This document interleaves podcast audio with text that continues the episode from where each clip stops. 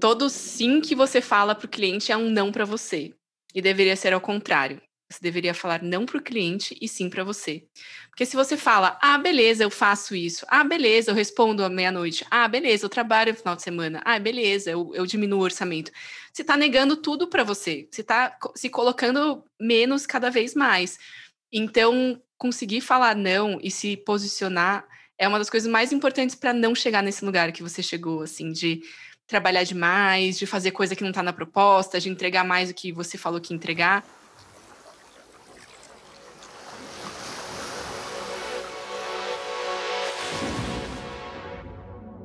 Olá, eu sou a Fernanda Sigilião e você está ouvindo Olhando para Dentro, um podcast sobre intuição e autoconhecimento.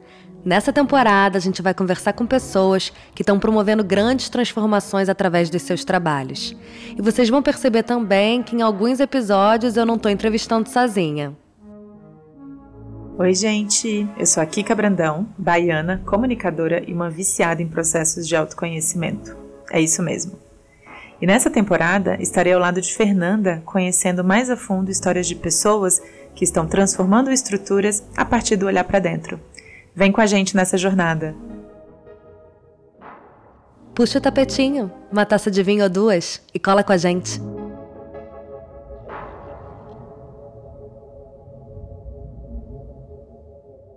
Ela tem o apartamento mais charmoso de São Paulo, empreende mil projetos, ela ajuda profissionais criativos independentes a navegar com mais segurança a aventura da vida autônoma e a se desenvolverem capacitarem também.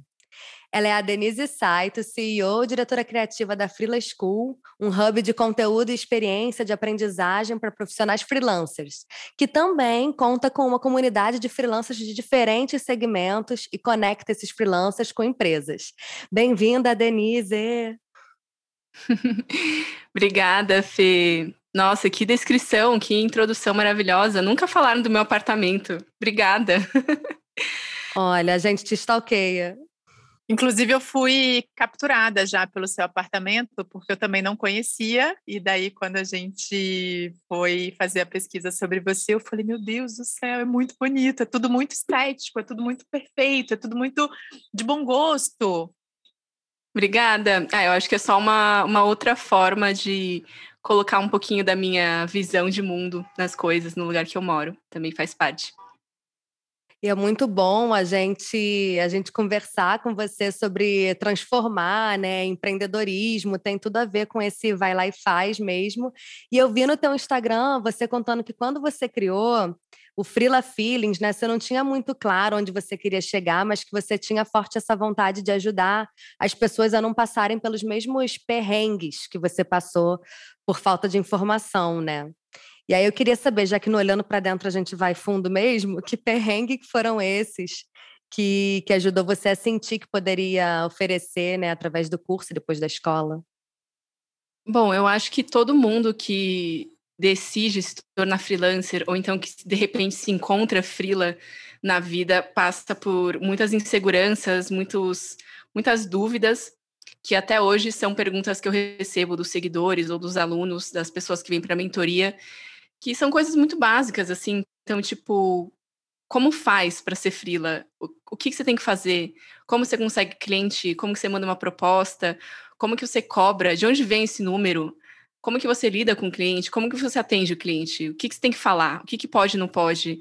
Qual que é o tom de que você usa no e-mail? Como é a melhor forma de abordar uma pessoa? LinkedIn, Behance, Vimeo? Tipo, é, são tantas dúvidas que não dá nem para escrever, assim, sabe? É tipo aquela aquela massa de pensamentos e, e coisas, coisas assim, tudo, todas misturadas que basicamente é, tenho dúvidas sobre tudo. Então, eu passei por isso de uma forma muito assim, desorganizada, porque eu não estava planejando me tornar frila quando eu me tornei. Foi, assim, um acontecimento, uh, a ocasião da minha vida que me colocou nesse lugar. E aí, quando eu fui ver, eu virei frila, assim. Então, quando eu me tornei frila em 2016, tinha muito menos pessoas na minha área fazendo isso. Então, tinha um amigo...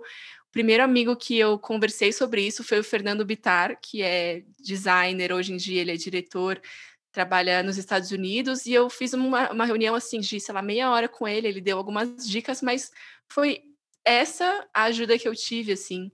Então, não tinha tantas referências, tantas pessoas fazendo isso. E foi uma conversa muito mais de tipo assim, cara, é, o estilo de vida é assim, dá, dá certo tal. Não foi uma coisa tipo how to, assim, sabe, um guia para aquilo. Então, eu acho que eu sempre tive essa, essa necessidade de estruturar um pouquinho melhor esse conhecimento, esses, esses, essas informações em um lugar que fosse acessível, assim, né? De, ah, eu quero entrar lá e quero ler sobre isso, estudar, ouvir pessoas, casos, é, experiências, uh, histórias. Então, o Freela Feelings, quando nasceu, era muito pensando em compartilhar a minha experiência as minhas vivências e as coisas que eu tinha aprendido na prática para as pessoas que estavam entrando nessa também. E aí, depois, quando vi a Freely School, que foi o primeiro curso, eu comecei a trazer outras pessoas para trazer outras perspectivas, que até hoje é um viés muito forte da Freely School, que é a curadoria. Porque uma coisa é eu falar da minha experiência e como é para mim e as coisas que eu acredito, outra é trazer 20 pessoas com vivências diferentes, contextos diferentes e profissões diferentes, e cada uma ter uma história. E aí a chance dos, dos outros se identificarem e aprenderem algo é muito maior. Acho que uma das coisas mais legais assim da Freely School é tanto com produção de conteúdo como uh, empreendedora, assim, são as pessoas que eu conheço. Então, sei lá, fazer takeover, fazer é, entrevista, fazer podcast. Eu tenho que ir atrás de criativos, né, freelancers. E eu conheço muita gente legal, muita, muita, muita. E aí eu deixo na minha lista ali, ou sigo no Instagram, e depois eu vou acompanhando a carreira, vou vendo as, as, coisas que as pessoas fazem. Então eu conheço muita gente incrível do mercado, de fato. E é por isso que as pessoas me pedem indicação, porque eu vou atrás, porque eu preciso disso. E é muito legal. Depois você encontra as pessoas na rua, ou você acaba fazendo uma viagem, você esbarra em algum lugar. E criar essa rede é muito legal, muito gratificante. E também como empreendedora, assim. Então, tipo, ah, eu tô aqui, tô conhecendo vocês, e isso vai levar a gente a algum lugar. De repente, a gente faz uma parceria, produz alguma coisa juntas, cria um projeto juntas, tem uma empresa juntas, sabe? E a gente vai criando coisas em parceria, porque fazer coisas com outras pessoas que acreditam em coisas que a gente também acredita é muito mais legal do que fazer sozinha.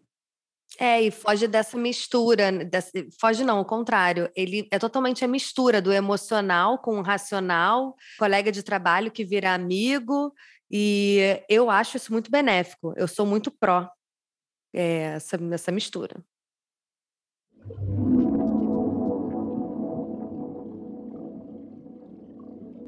E foi mais numa vibe planejada? Você sabia onde você queria chegar ou foi mais intuitivo? Sabia se queria ser freelancer? Você se descobriu ou foi passo a passo?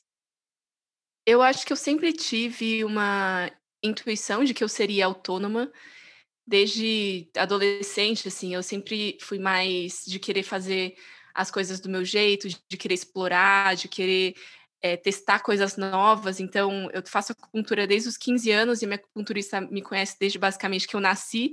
E ela sempre falava, ela é uma das pessoas mais intuitivas que eu conheço, ela falava: você vai ser autônoma, você vai trabalhar sozinha, você vai Olha. ter seu, seu negócio.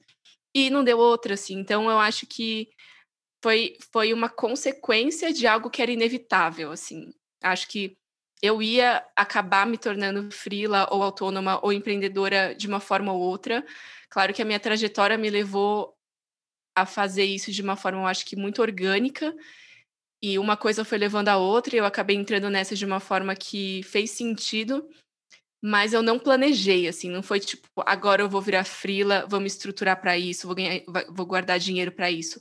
Aconteceu na hora que tinha que ser, e a vida foi me levando, então, eu acho que teve muito do movimento da minha vida colocando as coisas na hora certa, que eu acredito muito nisso, mas também eu acho que de eu estar preparada para aquilo na hora que aconteceu. Então, na hora que eu virei freela, eu já tinha uma rede muito boa, eu já conhecia muita gente, já tinha uma certa noção de autogestão, porque eu trabalhei em lugares onde eram muito horizontais, eu tinha que me autogerir. Então, acabou que eu, eu acabei dando certo, digamos assim, porque eu já estava preparada psicologicamente para isso. E eu acho que se, se eu não tivesse passado por, esse, por essas experiências que me prepararam, talvez tenha, ter, teria sido muito mais difícil. Eu que não conheço você, quer dizer, né, já conheci pelas redes sociais, mas hoje a gente está se conhecendo um pouco mais. Eu sou curiosa, jornalista de profissão, gosto de investigar, de aprender. O é, que, que esses outros lugares que você passou é, trouxeram para a sua vida de frila? Quais foram esses aprendizados que você fala assim, cara, naquele lugar eu aprendi sobre isso, sobre autonomia, sobre liderança? Eu acho que o lugar mais importante que eu passei, que foi uma escola para mim, foi a Flag. O grupo Flag, né? Eu trabalhei diretamente na parte mais de, de marca, cultura, assim. Eu não trabalhava nas, nas agências propriamente dita do grupo. E eu trabalhava direto com o Martini, que é o CEO, e ele é uma pessoa assim que dá muita liberdade para as pessoas trabalharem. E eu tinha um escopo, eu tinha um job title, eu tinha um título, mas basicamente eu fazia o que dava na telha, o que tinha que ser feito, o que tinha que resolver. E era muito, muito mão na massa. Então eu aprendi muito a ter essa autonomia a, com 21 anos, na época que eu tinha, acordar e falar, tá, hoje eu tinha que resolver isso, e o que, que eu tenho que fazer? Com quem que eu tenho que falar? O que, que eu tenho que, que ir atrás, o que, que eu tenho que. As, quais as conexões que eu tenho que fazer. Então era muito de gesticular, de gesticular não, de articular entre as pessoas. E isso é algo que, que me ajuda até hoje, assim, de conhecer as pessoas, saber quais são os talentos delas, o que, que eu posso fazer, o que, que eu não sei fazer, o que eu preciso trazer pessoas para me ajudar, quais são as melhores pessoas para resolver aquilo. Então, isso é algo que eu aprendi muito na Flag e também o que me ajudou muito ali foram as pessoas, porque todo mundo que passa por ali é muito bom, muito talentoso, é, tem muito essa veia empreendedora e são pessoas que me trouxeram muitos clientes, assim, ou eles viraram clientes ou me trouxeram conexões, que é uma das coisas mais importantes. Se você não tem os contatos, é muito mais difícil de você virar frila. Não é impossível, mas por isso que eu falo para, se você puder, trabalhar em lugares fixos antes, porque isso vai fazer com que você conheça as pessoas do mercado. E isso lá na frente, quando você se tornar freelancer, vai ser mais fácil de conseguir conexões. Se você sai da faculdade e já vira freela, é muito mais difícil de conseguir esse lugar. Então, para mim, foi uma das coisas que mais me ajudou. E outras coisas, assim, outras experiências que não tem nada a ver com profissão, que são muito mais do lugar da, do autoconhecimento e da, da busca por, por sentido da minha vida, que eu acho que também é algo muito meu, muito particular. Então, teve um curso que eu fiz na Islândia, que chama Lunga School, que eu falo muito pouco, assim, na, na Free School sobre isso, porque é uma vivência muito pessoal, mas foi um curso que eu fiz que é, entre muitas aspas, uma residência, residência artística misturada com um curso de arte, misturada com, sei lá, um retiro. Então, eu passei três meses numa cidade de 700 habitantes, Assim, eu tinha 26, 25, 26 anos e passei ali morando com aquelas pessoas de várias partes do mundo, fazendo coisas muito fora da caixa, pensando sobre coisas muito que eu nunca tinha vivido antes, antes então isso me colocou num lugar de me entender como pessoa e me, me entender como artista e me entender como uma pessoa que expressa coisas no mundo. Então, isso, por mais que não tenha a ver com carreira, é algo que me ajuda muito a me entender como pessoa e como que eu coloco a minha profissão num lugar que faça sentido para minha existência, assim. Então tem muito a ver com propósito, né, essa coisa toda que a gente fala, que para mim é o território do autoconhecimento, que é algo que eu abordo bastante na Free School, assim, de você entender o que faz sentido para você e a partir disso encontrar um trabalho que, que você vai fazer porque você é muito bom naquilo. Total, tem tudo a ver com olhar para dentro, né? Essa vida de freelancer tem a ver com a gente se conhecer, saber que tipo de, de qualidade, né, de, de talento a gente tem para botar a serviço do, do mundo, né? Para que a gente possa desenvolver isso. É bem importante olhar para dentro também para poder ser autônomo, né? E até para lapidar o que, que a gente é, o que, que a gente entrega para o mundo e como a gente entrega, né? Porque eu acho que o, o, o trabalho mudou muito mas eu tenho uma inquietude sobre esse assunto que eu acho que é importante a gente falar do presente do trabalho. Porque o que eu tenho visto, e na Eixo a gente estuda muito comportamento, né? a gente trabalha muito com pesquisa, então a gente está muito conectado com o espírito do tempo, é que existe uma sensação, que eu acho que é uma confirmação, na verdade, de que o trabalho se tornou algo muito chato, difícil, com pouco prazer, com muita pressão e com pouco espaço para que a gente manifeste isso exatamente que você falou, assim, as nossas qualidades, as nossas potências. Hoje a gente trabalha demais, muitas vezes com processos que são maçantes e que vão é, matando a nossa criatividade, o nosso brilho. Como é que você enxerga essas transformações atuais da forma de trabalhar e como isso tem impactado esse universo dos freelas?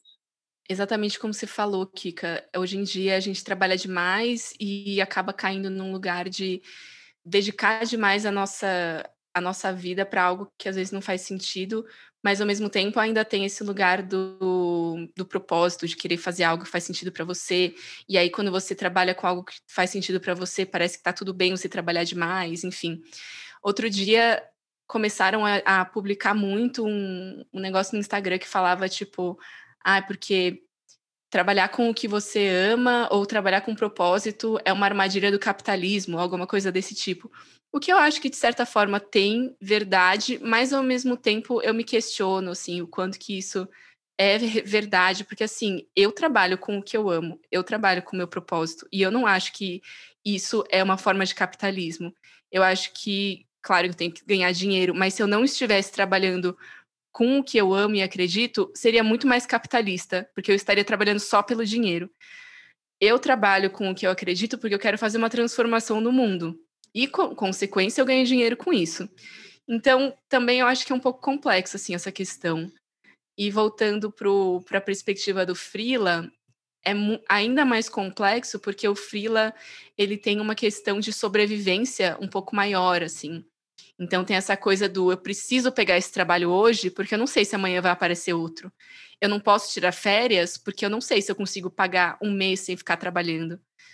Então acaba caindo num lugar ainda mais perigoso de depender mais desse sistema e às vezes até romantizar demais essa coisa do ai ser livre e trabalhar de onde eu quero, poder viajar e poder fazer coisas que têm a ver com o que eu gosto fazer trabalhos que se conectam com o que eu acredito. O freela ele, ele tem esse lugar muito perigoso também de é muito legal realmente você conseguir trabalhar de uma forma mais autônoma, decidir o que você quer, decidir com quem você quer trabalhar, mas tem o outro lado da moeda que é não conseguir falar não.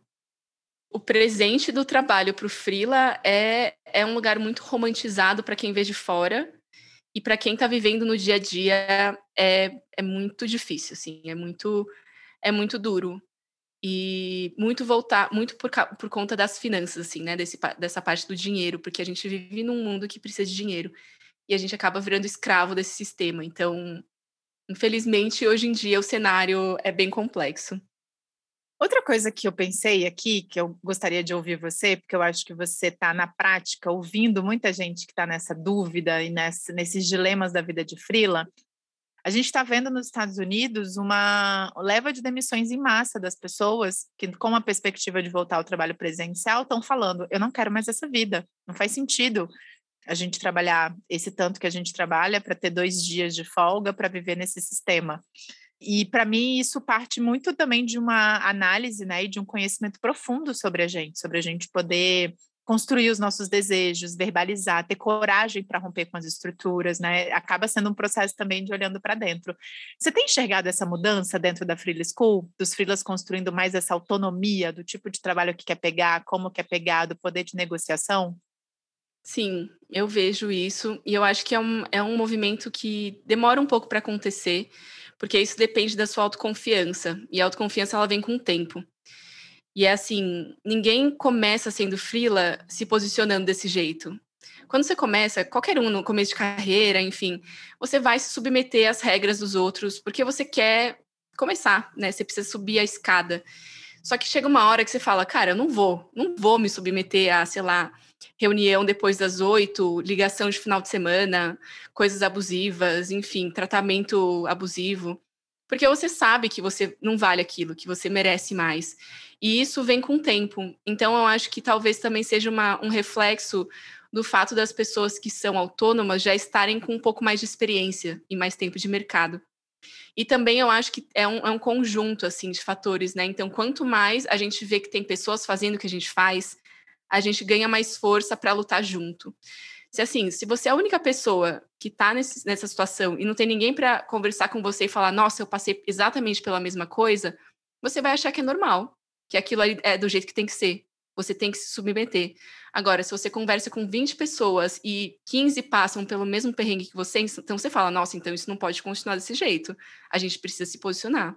A gente precisa fazer alguma coisa. Aí você começa a ganhar um pouco mais de força e autoconfiança para falar, não, não pode ser assim, não quero mais que é esse movimento que está acontecendo das demissões em massa, porque é um, é um movimento coletivo, né? As pessoas elas veem que é algo que está acontecendo com, com outros e, e, se unem.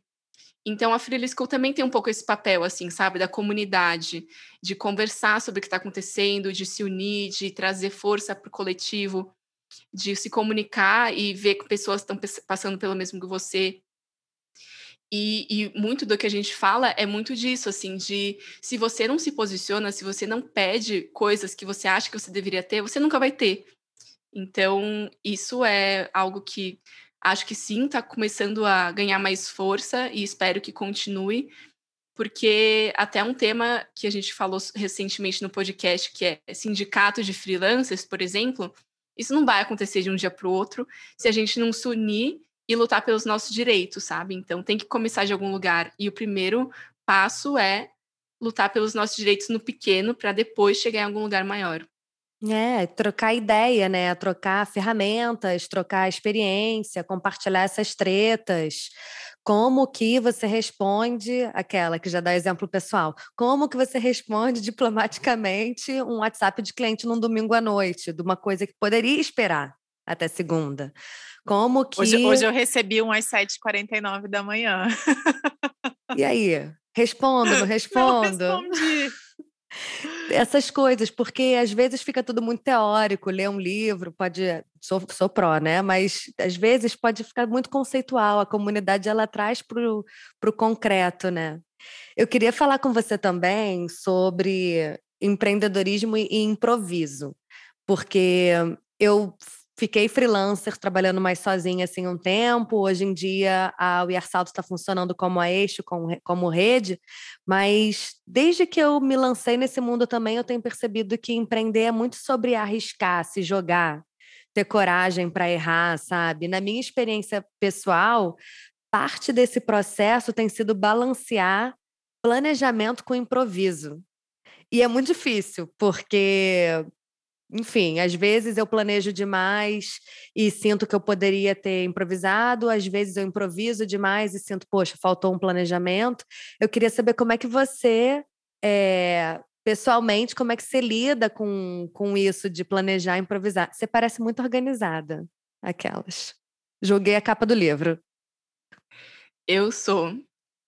Eu sou bem organizada, sim. Se vocês virem a minha casa pessoalmente, vocês vão ver como as coisas estão sempre no lugar elas sempre têm um lugar específico, elas estão sempre no lugar delas. Mas eu acho que em relação a empreender, eu tenho dois momentos. Um que é querer planejar muito, e o outro é o que dá certo mesmo é o que acontece. Então, tudo até agora, como empreendedora na Freely School, aconteceu ao acaso. Então, vinha uma oportunidade, alguma coisa aconteceu. Ah, você quer fazer isso aqui? Vamos, bora, vamos fazer. E quando eu fui ver, eu virei uma produtora. Sabe, uma produtora, uma empresa que produz. Quando eu fui ver, eu virei uma empresa de curadoria e recrutamento. Então, assim, não foram coisas que eu planejei. Vou fazer isso aqui porque isso aqui tem mercado, porque isso aqui vai dar dinheiro, porque isso aqui. É... Não. Começar a aparecer. Assim, as pessoas queriam curadoria para vagas, queriam curadoria para projetos, para sprints criativos. Eu falei, eu faço isso aqui, eu tenho uma base de, de, seguidores, eu tenho capacidade, eu tenho conhecimento, então vou fazer. E aí eu começo a entender que isso é um business, que isso pode ser um braço da minha empresa. E aí, a partir disso, eu penso, tá, então eu preciso sentar e fazer um business plan, preciso fazer um plano de negócio, como que vai funcionar isso, como que isso custa, quanto custa, como eu cobro, qual é a equipe envolvida.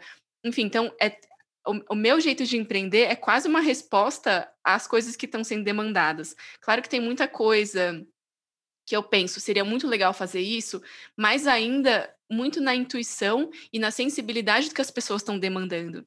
Então, por exemplo, no, hoje em dia eu estruturo em três pilares: educação, curadoria e produção.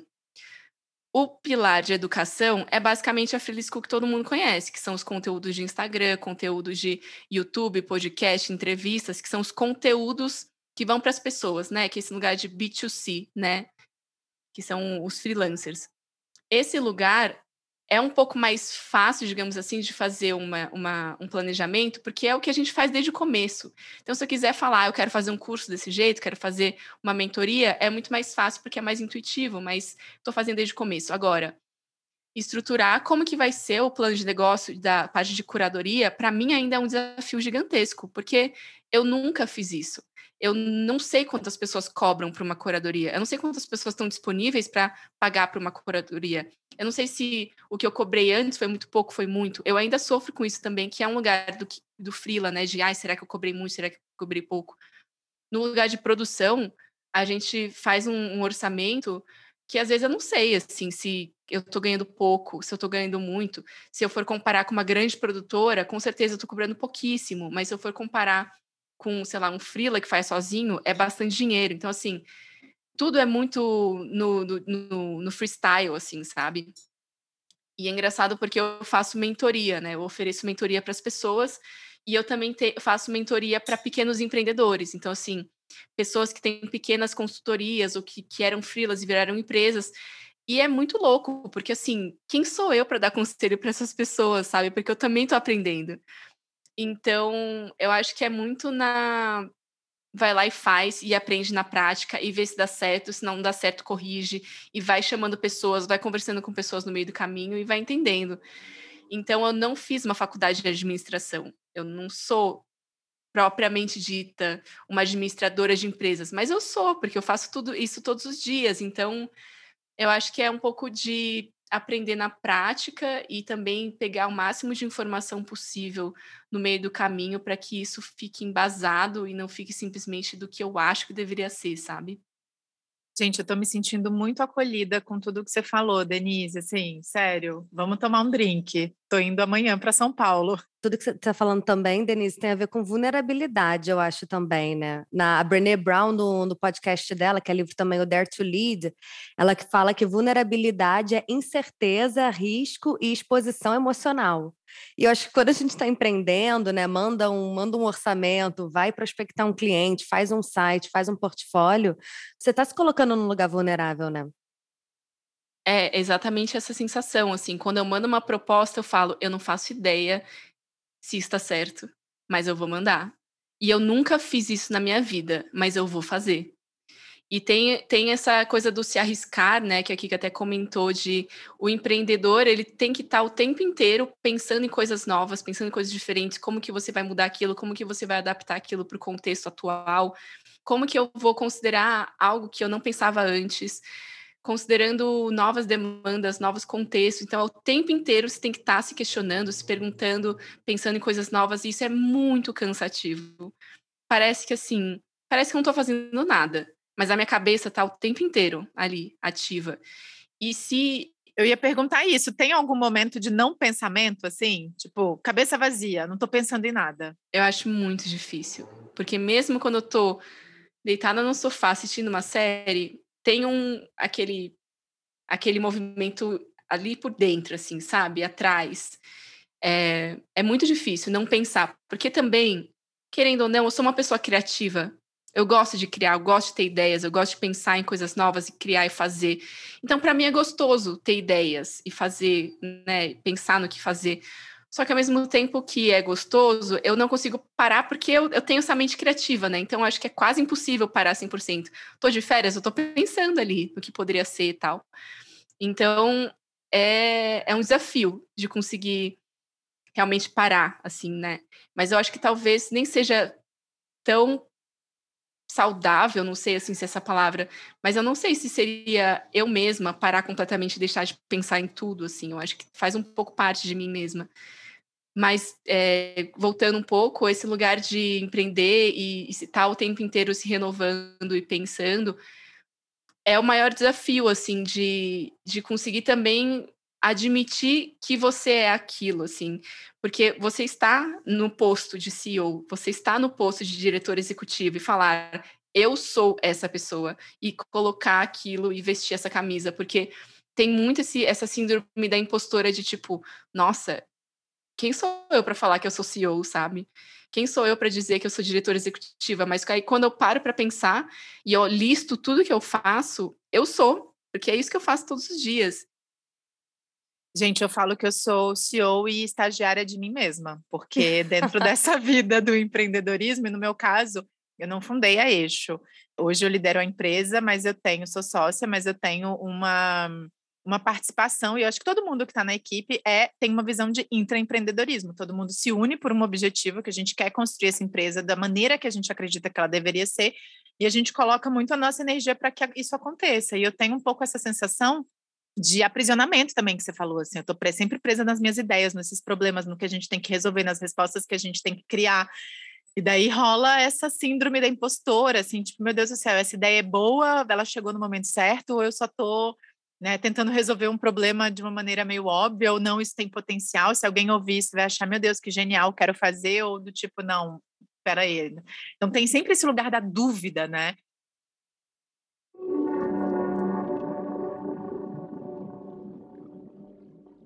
Mas, Denise, quero te contar um negócio muito. Quando, quando eu fiquei estudando na Freela School, queria te contar a minha experiência de Freela. Eu trabalhei, eu sou uma pessoa que eu nasci do, do, do universo CLT, assim, desde os 16 anos, fui vendedora de shopping.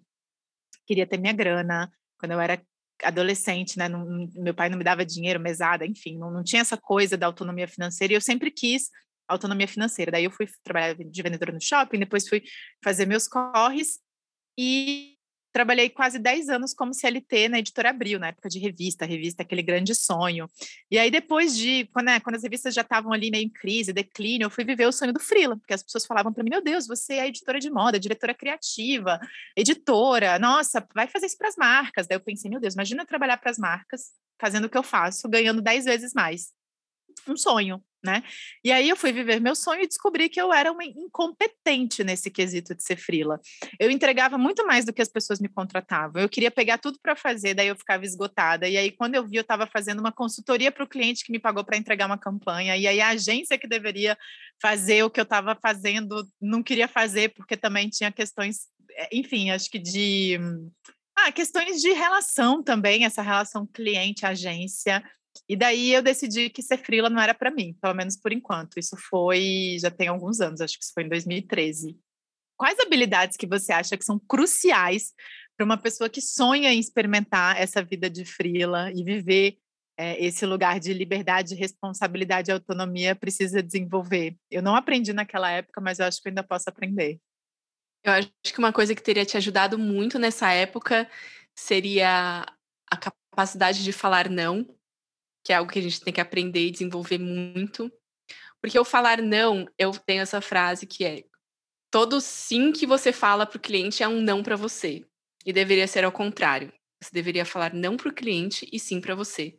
Porque se você fala, ah, beleza, eu faço isso. Ah, beleza, eu respondo à meia-noite. Ah, beleza, eu trabalho no final de semana. Ah, beleza, eu, eu diminuo o orçamento. Você está negando tudo para você. Você está se colocando menos cada vez mais. Então, conseguir falar não e se posicionar é uma das coisas mais importantes para não chegar nesse lugar que você chegou, assim, de trabalhar demais, de fazer coisa que não está na proposta, de entregar mais do que você falou que entregar. Porque para que você faz isso, né? Assim, enfim. Porque você está se prejudicando, assim, você não está fazendo nada de bom para a sua saúde mental, digamos. Então, falar não é muito saber o seu próprio limite impor esse limite para as pessoas. E isso, como eu comentei, normalmente é algo que você não consegue fazer no começo. Por Faz isso que eu sentido. acho que foi algo que você sofreu, porque porque no começo você quer mostrar que você é boa, você quer mostrar que você sabe, que você tem a capacidade, que você tem talento. E aí você fala: "Ah, vou fazer, vou fazer, tá, beleza, não tem problema, tá tudo bem". E aí você acaba fazendo muito mais do que você deve, trabalhando muito mais do que você pode. E isso acaba te levando para um lugar muito prejudicial de posicionamento, né? As pessoas vão pensar: ah, a Kika faz, ela vai, e ela não vai cobrar nada para isso. Ah, eu vou indicar para ela e ela vai cobrar baratinho. E aí aquilo vai reverberando uma reputação ruim. E as relações abusivas, né, também, imagino, né? Porque tem sempre alguém te colocando para fazer mais coisa do que deveria nesse lugar de é, quando você pega uma pessoa que é muito mão na massa, que entrega e geralmente tem sempre uma pessoa acomodada do lado que faz menos, e isso vai criando, acho que, dinâmicas bem tóxicas também, né?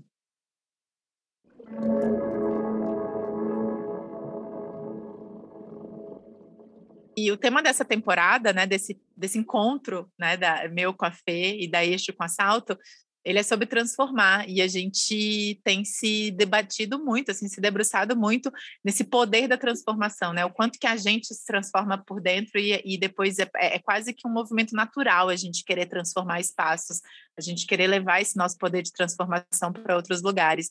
O que, que você imagina de transformação dos espaços do trabalho? Assim, o que, que você sonha é, quando a gente está falando de transformação do, do, do, jeito de trabalhar, do como se trabalhar, do, que, que do, do, significado do trabalho? Hum, essa é boa, hein? Nossa, não sei. Eu acho que é uma pergunta que pode levar para muitas reflexões, assim. Tudo que é muito ideal tem uma coisa muito romantizada junto. Então, esse lugar de ser frila, de ser dono do seu tempo, de ser seu próprio chefe, eu acho que isso é um lugar que, assim, estamos já, já estávamos caminhando antes e a pandemia acelerou e realmente não tem como voltar atrás, porque as pessoas se deram conta que é possível e é um formato que traz mais equilíbrio de, de, de qualidade de vida, mas ao mesmo tempo ainda é muito difícil porque a gente está numa quebra de sistema, né? Assim, funcionou de um jeito durante mil anos, sei lá quanto tempo, que, sei lá, centenas de anos, e hoje a gente está quebrando esse sistema, né, indo para outro lado. Então, ainda tem muitas dificuldades das pessoas entenderem como funciona, o que a gente tem que fazer, é, o que, que isso acarreta, né, as consequências que isso traz.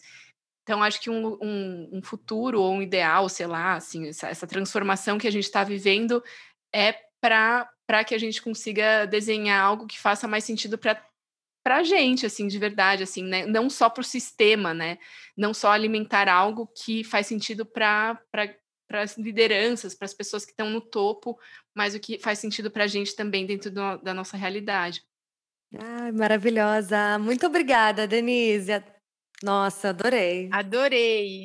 Um espaço de conforto, né, de segurança, apesar da gente não ter mais uma segurança nessa vida, né? Pelo menos encontramos aqui neste podcast, nessa gravação, um espaço para a gente trocar, né, sobre as nossas dúvidas, sobre os nossos desafios, um espaço de acolhimento, de troca, de apoio. Obrigada, meninas, adorei.